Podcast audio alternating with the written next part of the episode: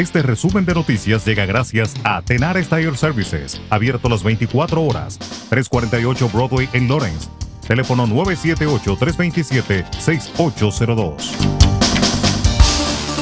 La alcaldesa de Boston, Kim Janey, confirmó este jueves su declaración anterior de que se requerirán mascarillas en las escuelas y dijo que su administración está considerando un mandato de vacunas para los empleados de la ciudad.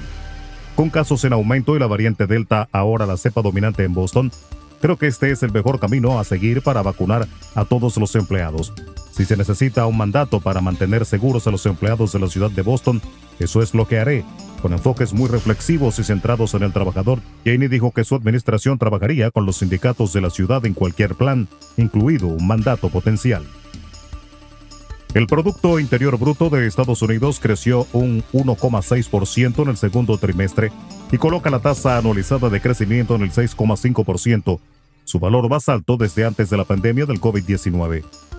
La Oficina de Análisis Económico, BA por sus siglas en inglés, publicó este jueves el primero de sus tres cálculos del PIB, según el cual, además, la economía creció un 12,2% sobre el segundo trimestre de 2020 cuando la pandemia causó una grave contracción de las actividades. Y una noticia no muy agradable es que la Casa Blanca confirmó este jueves que la moratoria a los desahucios impuesta en Estados Unidos durante la pandemia terminará este sábado y urgió al Congreso estadounidense a actuar para extenderla e impedir que millones de familias puedan quedarse sin vivienda. En un comunicado, la portavoz de la Casa Blanca, Jen Psaki, recordó que la moratoria de desalojos emitida durante la pandemia por los Centros para el Control y Prevención de Enfermedades, CDC, evitó que cientos de miles de estadounidenses sufrieran angustia, la falta de vivienda y los riesgos de salud derivados de los desahucios.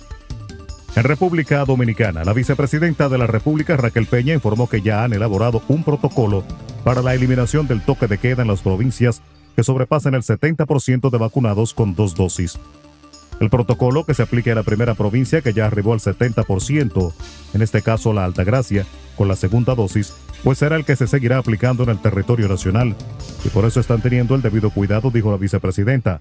Raquel Peña insistió en que la población debe seguir cuidándose y señaló que las autoridades no quieren que haya otro rebrote, y para eso tienen que seguir avanzando en la vacunación y el cuidado con las mascarillas y el distanciamiento.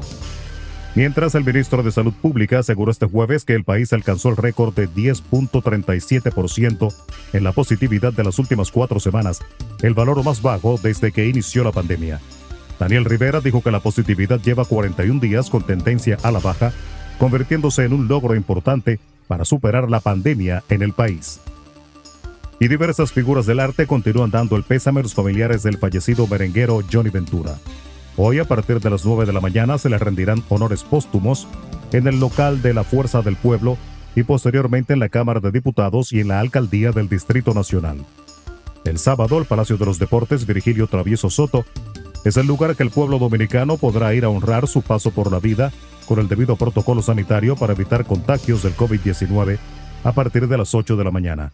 Previo al sepelio, a las 2 de la tarde, el carro fúnebre partirá al sector de Villajuana lugar donde vivió Johnny Ventura, y luego el cuerpo será llevado al cementerio Cristo Redentor. Resumen de noticias. La verdad en acción. Jorge Auden. Conduzca seguro confiando el cuidado de sus ruedas a Tenares Tire Services, abierto las 24 horas, los 7 días de la semana.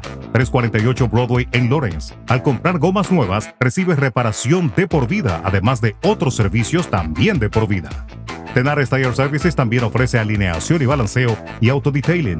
Las mejores gomas nuevas y usadas en Tenares Tire Services, con el trato afable de Brian de Peña y su equipo. Tenares Tire Services, 348 Broadway en Lawrence. Teléfono 978-327-6802.